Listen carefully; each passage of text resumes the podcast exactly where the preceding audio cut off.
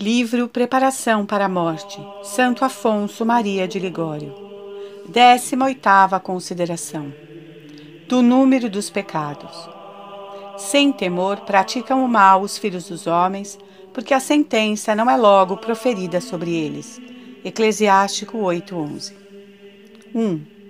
Para cada um está fixada a medida. Se Deus castigasse imediatamente quem o ofende, por certo seria mais respeitado do que é. Mas ele retarda a punição, espera com paciência, e é isso que o torna os pecadores audazes para ultrajarem. Não nos iludamos, no entanto, porque se Deus sabe esperar e ser paciente, nem sempre procede assim. O sábio nos ensina que Deus dispõe todas as coisas com medida, número e peso. Sabedoria 11, 21. Assim determinou de antemão o número de dias, o grau de saúde e talento que quer dar a cada homem. Segundo o sentir da máxima parte dos santos padres, tais com São Basílio, São Jerônimo, Santo Ambrósio, São Cirilo de Alexandria, São João Crisóstomo, Santo Agostinho e outros, tem Deus fixado o número de pecados que há de perdoar a cada um. Completo esse número, cessa de perdoar. Devemos pensar, diz Santo Agostinho, que cada um é suportado pela paciência divina durante um determinado período de tempo. Chegado o limite, não tem o pecador mais indulgência a esperar. Tal é a doutrina de Eusébio de Cesareia. Deus é paciente numa certa medida, depois abandona. Falam no mesmo sentido os outros padres acima citados. Ora, não é ao acaso que esses padres falam fundam-se nas Sagradas Escrituras. Num lugar, declara o Senhor que demora a ruína dos amorreus, porque o número das suas iniquidades ainda não está completo. Gênesis 15, 16. Em outra parte, exprime-se assim: Doravante, não dispensarei mais misericórdia à casa de Israel. Oséias 1, 6. Em outro lugar ainda, é já pela décima vez que me provocam não verão a terra que lhes tinha prometido. Números 14, 22. Jó dirige-se a Deus nestes termos: Tendes contado os meus passos, tendes posto os meus pecados de reserva, como guardados num saco. Jó 14, 16. Não lançam conta os pecadores as suas faltas, mas Deus conta-lhes e castiga-lhes. Quanto o número está completo, ou segundo a palavra de Joel, quando a seara está madura. Aplicai a foice à seara, porque ela está madura. Joel 3,13 Dá-nos Deus, pela boca do sábio, este aviso. Não estejas sem temor a respeito dos pecados já perdoados, e não ajuntes pecado sobre pecado. Eclesiástico 5:5. Vale o mesmo que dizer: Pecador, Tu deves tremer até com a lembrança dos pecados que te tenho perdoado, porque não sabes se, cometendo mais um e ajuntando aos perdoados, esse novo pecado irá encher a medida e fechar-te o caminho da misericórdia. Em outra passagem se explica a Sagrada Escritura ainda com mais clareza. Espera o Senhor com paciência para puni-las, as nações, quando chegar o dia do seu julgamento e se tiver enchido a medida dos seus pecados, segundo a Macabeus 6,14, Deus, para castigar, espera até o dia em que esteja cheia a medida das iniquidades. Chegado este dia, não hesita mais. São muitos os exemplos que a Escritura nos oferece de castigos tais, nomeadamente o de Saul, que foi abandonado de Deus após sua última desobediência. Pediu a Samuel que intercedesse por ele. Rogo-vos que me consigais de Deus o perdão do meu pecado, e venhais comigo para que adore o Senhor. 1 Reis 15, 25 Samuel respondeu-lhe: Não irei contigo, porque desprezaste a palavra do Senhor. Ele, por sua vez, te rejeitou.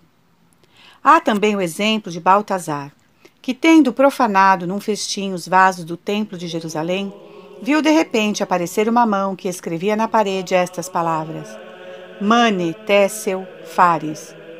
Tendo sido chamado Davi para explicar ao rei palavras tão misteriosas, respondeu, entre outras coisas: Foste pesado na balança e encontrado demasiado leve.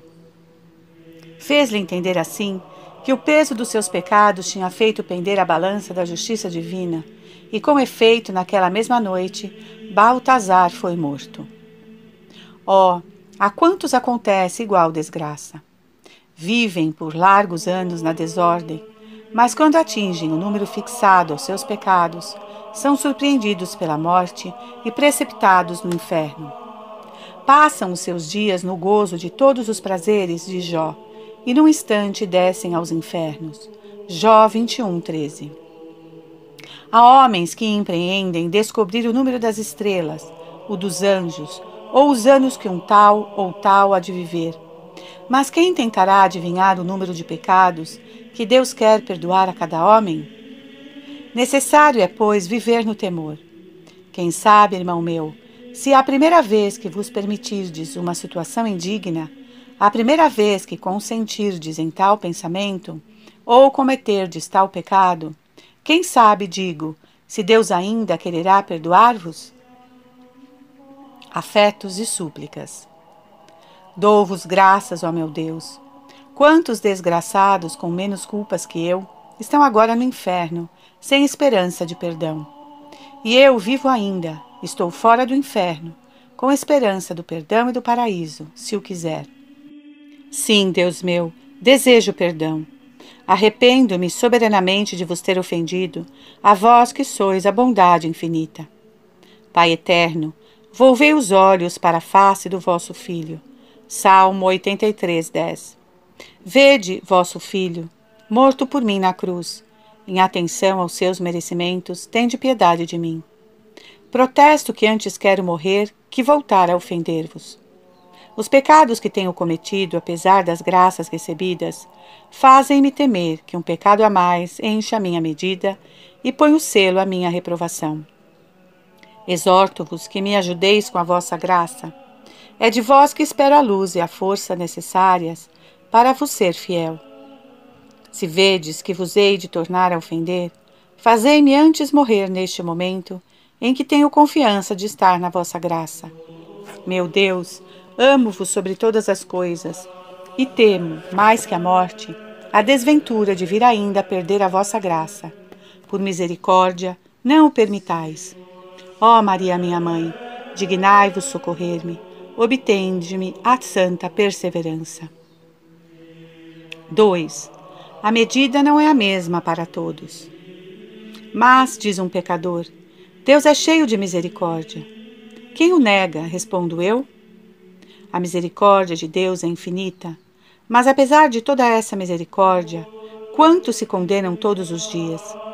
Enviou-me Deus, dizia o Salvador, a curar os de coração contrito. Isaías 61, Cura Deus de boa vontade, perdoa os pecados, mas não pode perdoar a vontade de pecar. Replicar-se-á: Eu sou novo. Sois novo? Mas Deus não conta os anos conta os pecados, e a medida dos pecados não é a mesma para todos. A um pecador perdoa Deus sem pecados, a outro mil. Um outro está condenado ao inferno logo ao seu segundo pecado. Quantos se têm tornado réprobos desde a primeira queda?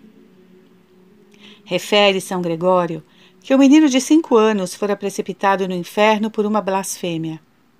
E uma serva de Deus, Benedita de Florença, revelou à Santíssima Virgem que uma menina de 12 anos fora condenada ao cometer o primeiro pecado. A mesma desgraça aconteceu a um menino de oito anos que morreu e se condenou ao primeiro pecado que cometeu. Conforme refere São Mateus, Nosso Senhor amaldiçoou a figueira estéril, logo a primeira vez que a encontrou, sem o fruto que nela procurava. Nunca de ti nasce fruto algum. Mateus 21, 19. Lhe disse ele, e a figueira secou. Outrora dizia Deus pela boca do seu profeta Amós, Amós 3. Por causa dos crimes que Damasco cometeu, até três e quatro vezes, não terei mais misericórdia com ela. Que temerária ousadia perguntar-lhe a razão porque ele, a certa alma, quer perdoar três pecados e não quatro? É preciso aqui adorar os juízos de Deus e exclamar com o apóstolo: Ó oh, abismo insondável da sabedoria e ciência de Deus! Como são impenetráveis os seus juízos e imprescrutáveis as suas vias. Romanos 11, 33. Segundo o pensamento de Santo Agostinho, sabe o Senhor a quem faz misericórdia e a quem não a faz. Se uns experimentam os efeitos da misericórdia, é sem nenhum direito a eles da sua parte. Se outros são privados deles, é por um juízo de Deus.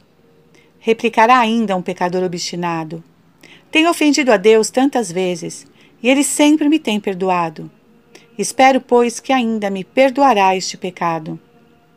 Responderei eu: Por que não vos castigou até ao presente?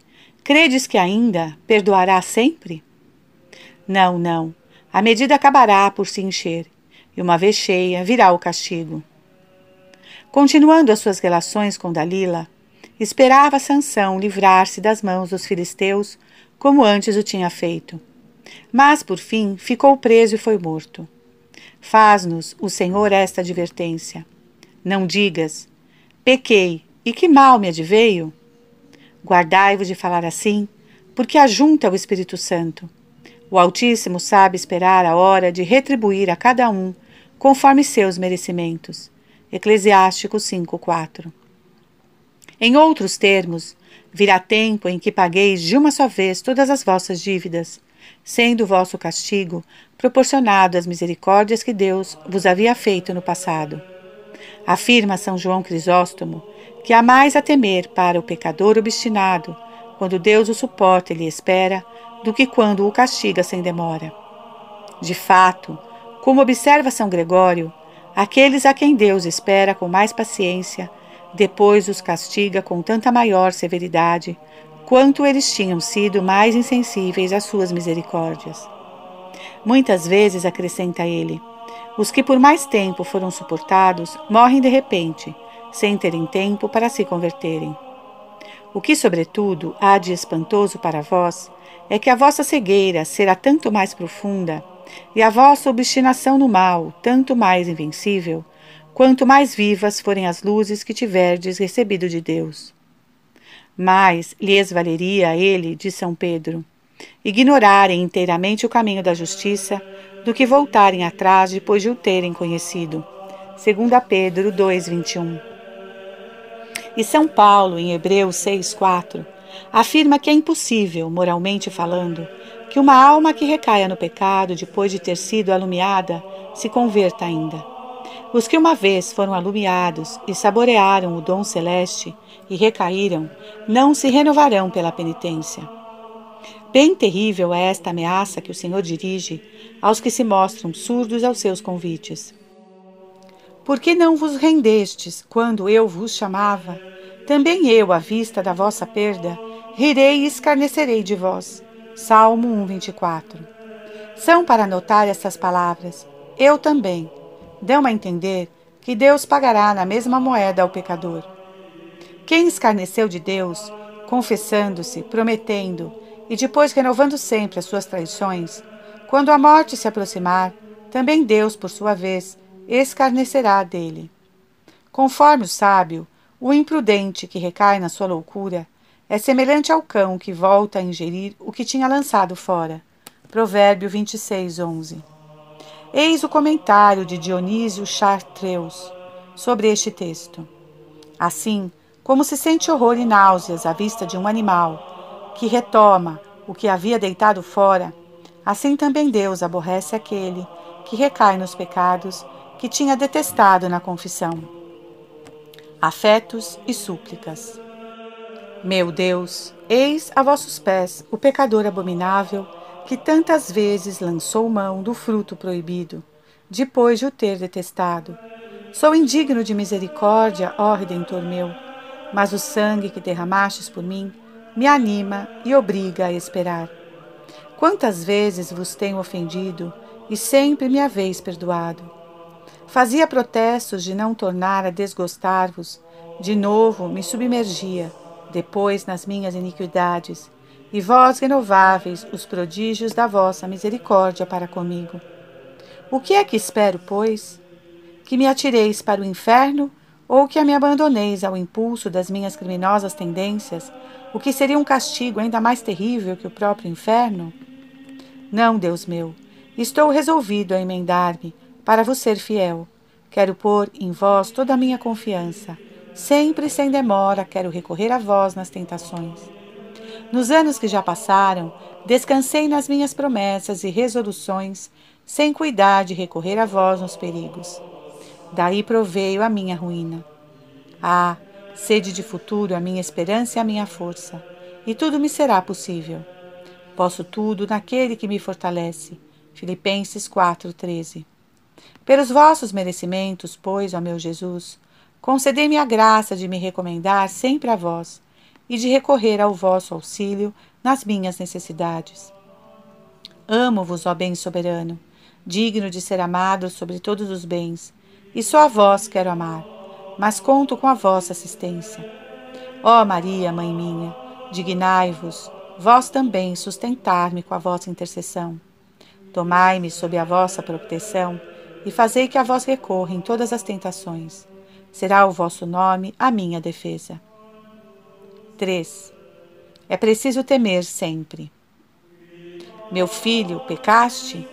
Não tornes a pecar, mas pede que os pecados passados te sejam perdoados.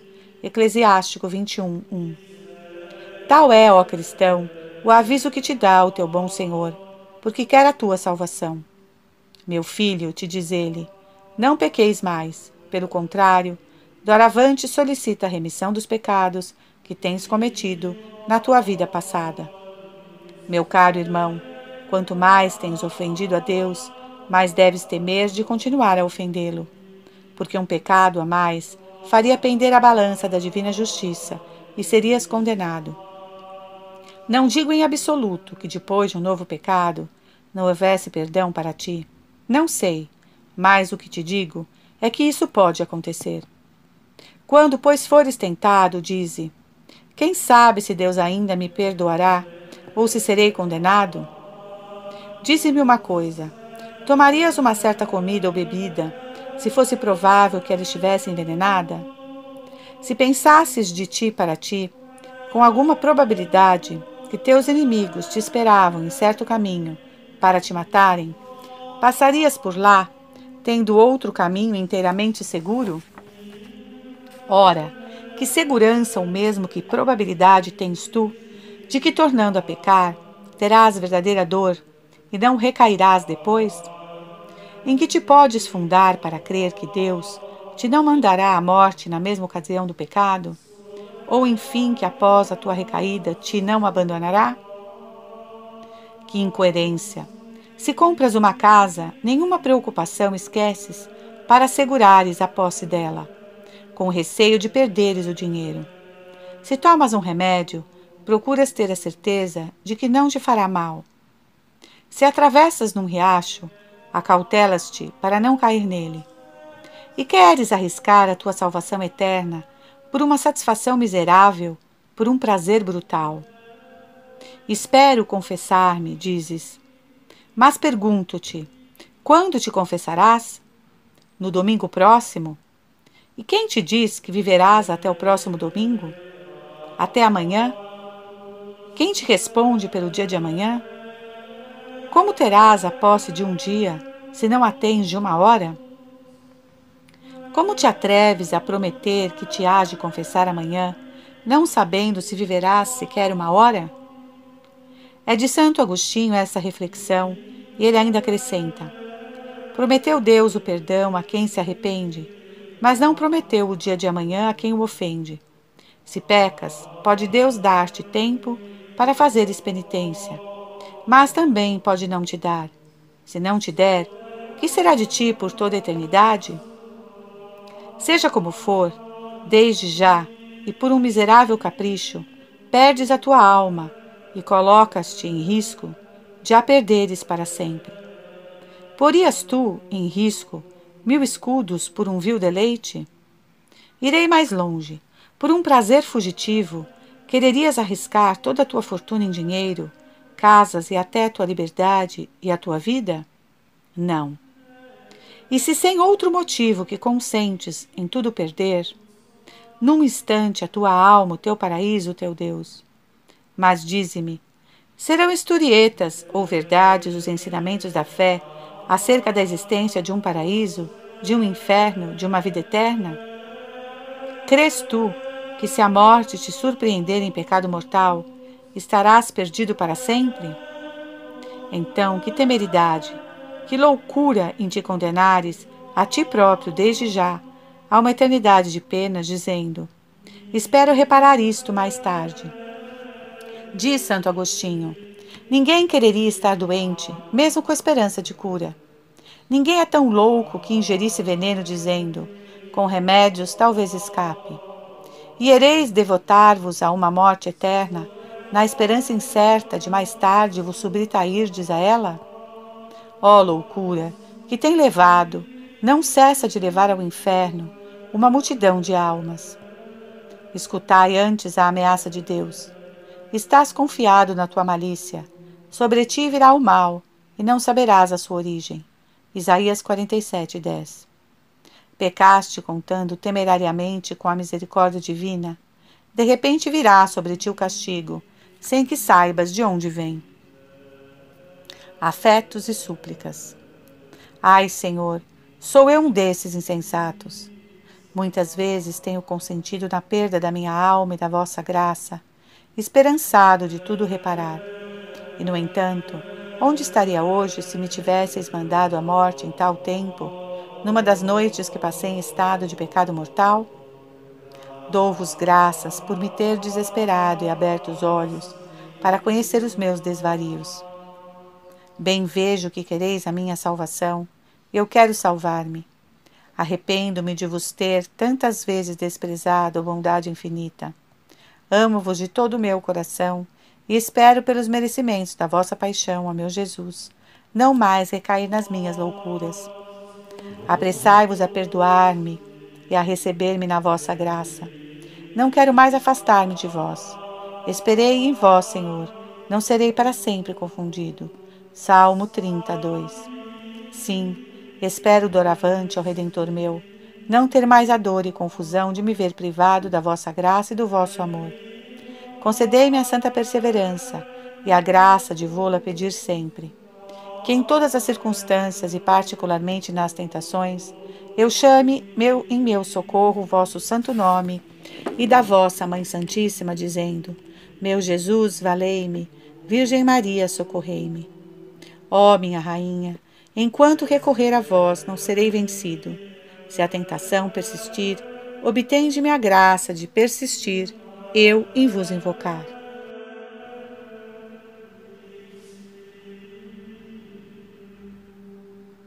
Décima nona consideração.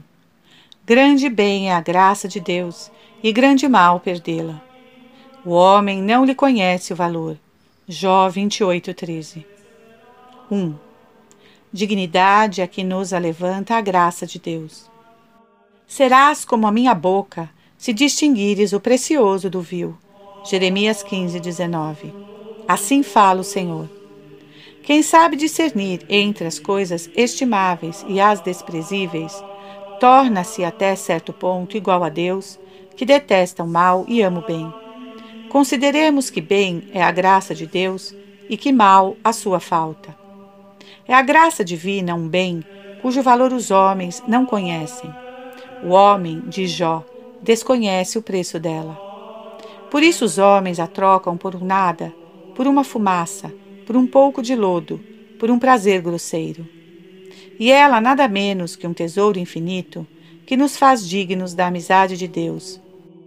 É um tesouro infinito, diz o sábio, e os que possuem participam da amizade de Deus Sabedoria 7,14 É, pois, amiga de Deus, uma alma adornada da graça. Privados da luz da fé, não acreditam os pagãos que fosse possível à criatura travar amizade com Deus. De fato, atentas somente às luzes naturais, tinham razão, pois que, como nota São Jerônimo, a amizade torna os amantes iguais, se antes não eram. Deus, porém, declarou-nos em muitos lugares que, mediante a sua graça, nos tornamos seus amigos, desde que observemos a sua lei. Sereis amigos meus, contanto que façais o que eu vos mando. Não mais vos chamarei meus servos, mas tenho-vos chamado meus amigos. João 15, 14. A bondade de Deus, exclama São Gregório, já seria para nós demasiada honra termos o nome dos servos seus, e eis que se nos dá o de amigos. Quanto se julgaria feliz o que visse honrado com a amizade do seu rei? Seria temeridade para um vassalo humilde aspirar à amizade do seu príncipe. Mas todas as almas podem sem temeridade pretender a amizade do seu Deus. Eis o que a este propósito conta Santo Agostinho. Tendo ido dois cortesãos a certo mosteiro, um deles encontrou à mão a vida de Santo Antônio Abade e começou a lê-la. À medida que adiantava na leitura, sentiu seu coração a desapegar-se do amor ao mundo. Chega, enfim, a um ponto, volta-se para o seu companheiro e diz-lhe: Insensatos que somos, que buscamos nós? Podemos nós esperar, em compensação dos nossos serviços, alguma coisa mais que a dignidade de amigos do imperador? E que perigos a correr para chegarmos a um perigo ainda maior? Suposto mesmo que consigamos isso, não será sem perigo maior para a nossa salvação eterna. E mais ainda, quando chegaremos ao que desejamos? há de ser-nos muito difícil merecer a amizade de César. Ao contrário, se eu quiser ser amigo de Deus, posso sê-lo em um instante. Pela graça divina, pois, o homem torna-se amigo de Deus. Ainda mais, torna-se seu filho. Vós sois deuses, sois todos filhos do Altíssimo. Salmo 81, 6. Tal é a honra que nos alcança o amor divino por meio de Jesus Cristo. Vede, diz São João, até que ponto chegou a caridade do Pai para conosco. Quer que sejamos chamados os filhos de Deus e que de fato sejamos seus filhos. 1 João 3:1. Ainda não é tudo. Pela graça habitual, torna-se a alma esposa de Deus, conforme essas palavras. Eu te esposarei na fé. Oséias 2:20. Foi por isso que o pai do filho pródigo reintegrando-o nas suas boas graças, lhe fez dar o anel dos esponsais. Metei-lhe um anel no dedo. Lucas 15, 22. Finalmente, a alma torna-se templo do Espírito Santo. Ao batizar-se uma criança na presença de Santa Maria, do Ignis, viu esta o demônio que saía dela e o Espírito Santo que entrava acompanhado dos espíritos angélicos. Afetos e súplicas. Ó oh, meu Deus, quando a minha alma tinha a felicidade de possuir a vossa graça, estava na vossa amizade, era vossa filha, vossa esposa e vosso templo. Mas depois, tudo perdeu pelo pecado, tornou-se inimiga vossa escrava do inferno. Rendo-vos graças, ó meu Deus, por me ter desesperado para reentrar na vossa graça. Lamento soberanamente ter-vos ofendido, ó bondade infinita. Amo-vos sobre todas as coisas. Dignai-vos receber-me ainda na vossa amizade. Por piedade, não me abandoneis.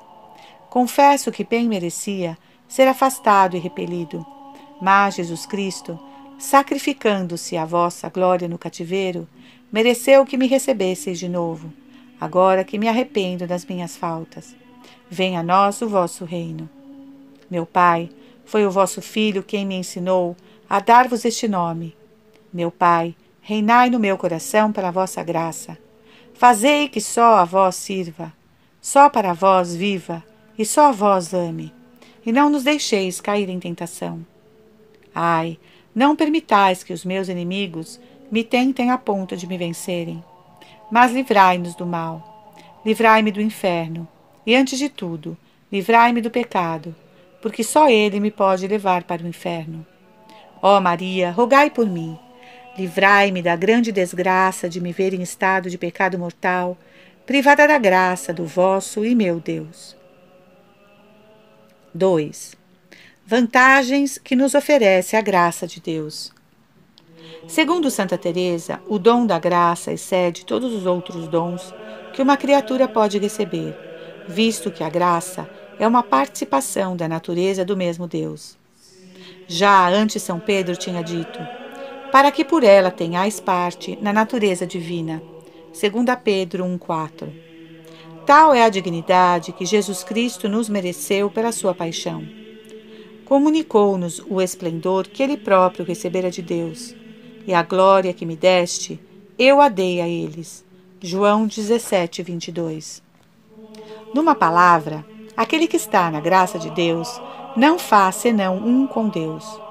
O que está unido ao Senhor faz com ele o mesmo Espírito. 1 Coríntios 6,17 E assegura-nos o Divino Redentor que uma alma que ama a Deus se torna morada da Trindade Santíssima. Se alguém me ama, o meu Pai o amará, e viremos a ele, e nele faremos a nossa habitação. João 14, 23 uma alma no estado de graça é tão bela aos olhos de Deus que o próprio Deus faz o elogio dela. Como é bela, amiga minha, diz ele. Como és bela. Cânticos 4:1. Parece que o Senhor não pode levantar os olhos de uma alma que o ama, nem cerrar os ouvidos a nenhuma das suas preces. Então os olhos do Senhor fixou sobre os justos, e os seus ouvidos atentos às súplicas deles. Salmo 33, 16. Dizia Santa Brígida que não podia um homem, sem morrer de alegria, fixar a beleza de uma alma adornada da graça de Deus. Santa Catarina de Sena, tendo sido favorecida com esta graça, protestou que, de boa vontade, teria dado a sua vida para poupar uma alma a desgraça de perder esta beleza. Por isso mesmo, considerando que as almas que se despojam dela só a recobram pelo ministério dos sacerdotes, beijava a terra por onde eles passavam. Por outro lado, que tesouros de merecimentos pode juntar uma alma em estado de graça? A cada instante pode ela assegurar-se um novo grau de glória eterna. A cada ato de amor, observa Santo Tomás, corresponde para a alma o que produz um paraíso especial. E poderíamos nós invejar as grandezas da terra? mediante a graça habitual, nos é dado adquirir no céu uma ordem de grandezas muito mais elevada. Lê-se nos monólogos do padre Patriguani que um irmão coadjutor da Companhia de Jesus apareceu depois de sua morte, revelou que se tinha salvado e acrescentou: O rei Felipe II também está salvo, e ambos gozam da alegria celestial. Mas tanto o monarca me foi superior na terra, quanto eu o eclipso no céu. Enfim, mesmo a paz, de que goza na terra uma alma na graça de Deus, não pode ser bem compreendida, senão por quem já experimentou. Fazei a experiência e compreendei quanto o Senhor é suave. Salmo 33, 9. É necessário que se verifique a palavra divina. Gozam de uma paz abundante os que amam a vossa lei. Salmo 118, 65. Quando um coração está unido a Deus, a doçura da sua paz excede a tudo quanto o mundo pode oferecer em prazeres sensíveis. A paz de Deus, diz o apóstolo, é superior a tudo quanto se pode imaginar. Filipenses 4, 7. Afetos e súplicas. Ó Jesus meu, sois vós o bom pastor, que se deixou imolar para nos dar a vida a nós, ovelhas suas. Quando eu vos fugia, não vos cansastes de correr atrás de mim e de me procurar. Recebei-me, pois, agora, que, tocado de arrependimento, venho prostrar-me a vossos pés. Dai-me a vossa graça, que infelizmente perdi por culpa minha. Arrependo-me de todo o coração. Quereria morrer de dor com a lembrança das minhas infidelidades, tantas vezes repetida Perdoai-me pelos merecimentos da morte tão amarga que por mim sofreste na cruz. Prendei-me com as suaves cadeias do vosso amor, e não permitais que me afaste mais de vós. Dai-me a força de sofrer com paciência todas as cruzes que me enviardes, a mim que tenho merecido as penas eternas do inferno. Fazei que abrace com amor os desprezos que me advierem da parte dos homens, visto que tenho merecido ser eternamente calcada aos pés dos demônios. Fazei, por fim, que o amor me torne dócil a todas as vossas inspirações e superior a todo o respeito humano. Estou resolvido a servir-vos só a vós. Digam os homens o que disserem. Ó Deus infinitamente amável, quero amar-vos sobre todas as coisas. Só a vós quero agradar, mas prestai-me o vosso socorro, sem o qual nada posso. Amo-vos do íntimo do coração, ó meu Jesus, e é no vosso sangue que se funda toda a minha confiança. Maria, minha esperança, ajudai-me com as vossas orações. Glorio-mo de ser vosso servo, e vós gloriar-vos de salvar os pecadores, que recorrem a vós. Socorrei-me e salvai-me. 3. Sem a graça de Deus. Consideremos agora o estado miserável de uma alma que se tornou inimiga de Deus está separada do seu soberano bem. As vossas iniquidades estabeleceram a divisão entre vós e o vosso Deus. Isaías 59, 2. De modo que nem ela está em Deus, nem Deus está nela. Nem vós sois o meu povo, nem eu serei o vosso Deus. Oséias 1, 9. Não só Deus não está na alma, mas aborrece-a e condena ao inferno. Não aborrece o Senhor nenhuma das suas criaturas, nem mesmo as bestas ferozes ou os répteis mais nojentos. Amais tudo quanto existe, e nada do que fizeste aborrecereis. Sabedoria 11, 25. E não pode deixar de aborrecer os pecadores. Aborreceis todos os obreiros da iniquidade. Salmo 5, 7. Detesta Deus o pecado necessariamente, porque é inimigo seu essencialmente contrário à sua vontade. E desde que detesta o pecado, tende a aborrecer também o pecador, que está como que identificado com o pecado. É o que se manifesta na sentença do sábio, 14:9. São objeto do mesmo ódio diante de Deus, o ímpio e a sua impiedade. Ó céus, aquele que tem por inimigo um potentado da terra não pode dormir tranquilo a cada momento receia ser surpreendido pela morte. Como pode, pois, viver em paz o que tem por inimigo o próprio Deus? É possível escapar à cólera de um homem, ou no retiro de uma floresta, ou em um país estrangeiro. Mas quem poderá escapar às mãos de Deus? Senhor, quer me eleve até os céus, quer que desça até o inferno, para qualquer parte que vá, sempre estou ao alcance das vossas mãos. Cantava Davi: Se subo até o céu, lá estais. Se desço até o inferno, aí vos encontro. Mesmo no trajeto, me sustentará a vossa mão. Salmo 138, 8. Pobres pecadores, malditos por Deus, malditos pelos anjos, malditos pelos santos, malditos por todos os sacerdotes e religiosos que cada dia no ofício divino contra eles promulgam a maldição nestes termos. Malditos são os que se afastam dos vossos preceitos. Salmo 118, 21. Além disso, a perda da graça de Deus traz consigo a de todos os merecimentos adquiridos. Ainda que tivessem entesourado os merecimentos de um São Paulo eremita, que viveu 98 anos numa gruta, embora possuíssem os de São Francisco Xavier, que ganhou para Deus 10 milhões de almas, mesmo que tivessem igualado o apóstolo São Paulo, que, segundo São Jerônimo, mereceu mais que todos os outros apóstolos juntos, cometido um só pecado mortal, tudo estaria perdido. Todas as boas obras praticadas seriam lançadas ao esquecimento. Ezequiel 18, 24.